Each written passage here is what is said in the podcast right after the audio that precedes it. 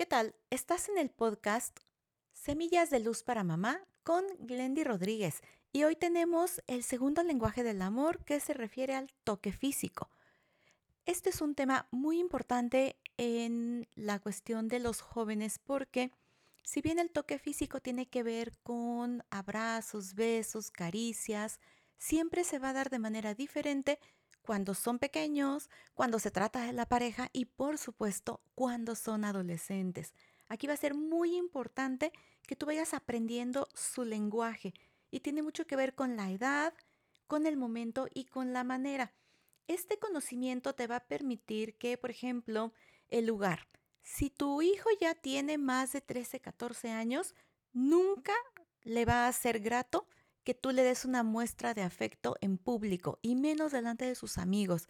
Ellos ya a partir de estas edades empiezan a buscar el toque físico justamente con sus pares. Por ejemplo, si se trata de un varón, a lo mejor son más toscos, su lenguaje lo expresan en aventones, codazos incluso. Es más, hasta con su papá puede ser así este tipo de, de toque físico. Si, por ejemplo, están enojados, este es el peor de los escenarios para pensar en, implementar el toque físico. Generalmente, con su lenguaje no verbal te lo van a expresar por la distancia que ponen, por si llega y azota la puerta. Todos estos detalles van a ser importantes que tú lo vayas descubriendo para que puedas saber en qué momento sí está listo para qué tipo de toque físico. Eh, por ejemplo, a mí me encanta que me toquen el cabello, pero hay muchísima gente que no.